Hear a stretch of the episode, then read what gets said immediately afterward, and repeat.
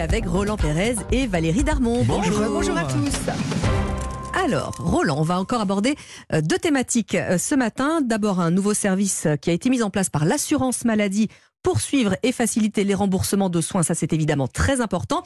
Et puis on va se projeter un petit peu sur euh, les vacances de février, au ski peut-être euh, pour certains d'entre vous, et on parlera de prévention et de protection juridique évidemment. Alors on va commencer euh, par l'assurance maladie, ça va simplifier nos, nos, démarches. Le dream, le rêve, je vous propose ce matin, avec un nouveau téléservice. Vous imaginez sur amélie.fr, vous avez oublié un document parce que vous voulez accélérer évidemment le remboursement de vos soins, et on vous dit il manque toujours un document. Et bien là, immédiatement en ligne, vous allez pouvoir, euh, pouvoir poser ce, ce, ce, document. Simplement, la seule condition, n'oubliez pas, réactualiser votre adresse mail parce que vous ne recevrez ah, jamais ces demandes de renseignements qui fait que vous ne recevrez jamais aussi les remboursements euh, de vos soins.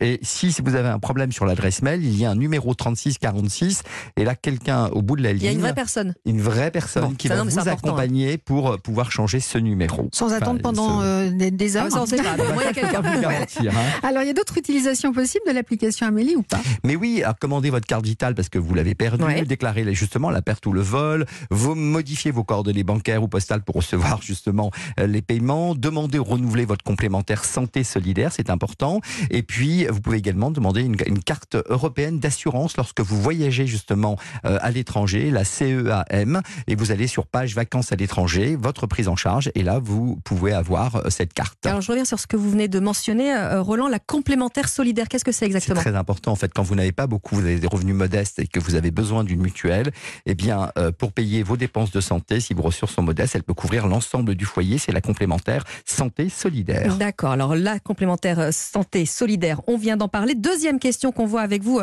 Roland, ce matin. Alors peut-être que certains d'entre vous euh, vous apprêtez à partir euh, au ski. Hein. on n'est pas très très loin des, des, vacances de février. Alors on va parler de ce dispositif de prévention des accidents qui a été mis en place par le gouvernement. Et il y a aussi une, une protection juridique. Alors qu'est-ce que c'est que tout, tout ça? Bah, C'est le ministre des Sports qui pense à nos petits corps qui vont aller comme ça skier, dévaler les pistes et qui se dit qu'il y a, il y a des mesures de prévention à prendre. Ça s'appelle le site prévention hiver.sport .gouv.fr mhm. et vous avez tous les bons réflexes à adopter pour skier en toute sécurité. Alors, ça peut être euh, pour skier sur piste et hors piste, ça peut être justement la signalisation risque d'avalanche, espace freestyle, c'est ce que Valérie fait, fait en ski, les raquettes à la neige, c'est pour vous, ski de randonnée, les consignes également pour les enfants, c'est pour votre enfant également, euh, Lénaïque, qui sont expliquées de manière ludique et pédagogique avec des jeux éducatifs, le jeu des sept familles à découper, les quiz sécurité. Vous avez la préparation physique évidemment et puis vous avez également euh, comment adapter le choix des pistes à la vitesse et à sa condition physique. Euh, matériel de sécurité à ne pas oublier, casque, lunettes. Donc tout ça est très important. Allez sur ce site. Je rappelle, site préventionhiver.sport.gouv.fr. C'est un petit peu un, récapitulatif en fait, parce qu'on se doute bien quand on va au ski qu'on va quand même faire attention euh, aux hors-pistes, aux conditions d'avalanche et à s'échauffer un petit peu quand même. Oui, on est mais, jeune, on s'échauffe quand on quand on va faire certaines sport, choses. Hein. Vous verrez qu'il y a vraiment, c'est très très très complet et c'est très bien fait. Donc allez-y vraiment. Alors malgré tout, on n'a pas écouté les conseils euh, de la ministre ouais. des Sports Amélie Oudéa-Castera. On s'est un petit peu cassé la figure euh, à ski. Qu'est-ce qui se passe si on a un accident par exemple Alors on se pose la question de savoir s'il faut souscrire une assurance neige auprès de votre assureur. Alors mmh. c'est pas mal quand même l'assurance neige parce que si vous n'allez pas finalement euh, au ski parce que vous avez vous avez annulé vos vacances ouais. ou si sur place finalement vous allez avoir quelques quelques difficultés, eh bien on va pouvoir vous rembourser le forfait de remontée mécanique, les cours de ski qui n'ont pas été utilisés, l'allocation de matériel, l'indemnisation d'un skieur qui a été blessé par votre faute, mmh. ça c'est pour moi, et, et les frais d'assistance ou de rapatriement, tout ça c'est intéressant. Euh, donc euh, le tarif d'ailleurs il est calculé par personne et par semaine et elle peut être parfois souscrite même pour une, une seule journée. Mais Roland, avec notre multirisque habitation, avec la carte bancaire avec laquelle on a payé le séjour, euh, on est a priori couvert, non? Oui c'est vrai, alors vous avez la garantie villégiature qui est prévue oui. normalement, vous pouvez avoir une assurance individuelle accident, vous pouvez avoir votre mutuelle santé aussi qui peut prendre en charge les frais d'hospitalisation. Et puis la carte bancaire, regardez bien si la carte bancaire, si vous avez payé votre séjour avec cette carte, si elle peut également intervenir. C'est toujours écrit en tout petit, petit, petit, ouais, mais c'est mentionné forcément euh, quelque part. Donc oui. c'est pour ça qu'il faut évidemment euh, regarder euh, attentivement ces contrats et en tout cas les, les conserver. Alors on va parler d'un sujet vraiment d'actualité aussi avec vous Valérie puisqu'on parle de la retraite et on va voir comment dans le contexte actuel on peut bah, essayer de maintenir un pouvoir d'achat une fois qu'on a plus son, salaire plein. Quoi. Oui, alors déjà, il est jamais trop tard, ni jamais trop tôt hein, pour épargner et se constituer un complément de revenus. Donc on est dans les clous tous les trois. Hein. on ne va, pas, dire, notre âge. voilà. Les bah, Français. Bah, jeunes, les hein, temps.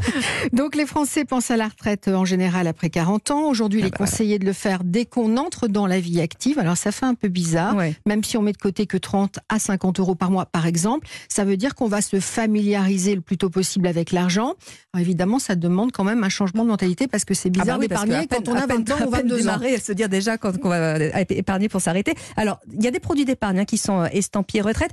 Est-ce que c'est une vraie belle garantie de revenus Normalement, oui. Alors, mm. euh, ça s'appelle le plan d'épargne retraite, le mm. PER, hein, qui a été instauré euh, il y a trois ans. Il regroupe plein de produits qui permettent de se constituer une épargne durant sa vie active, de profiter donc du capital au moment de son départ à la mm-hmm. retraite.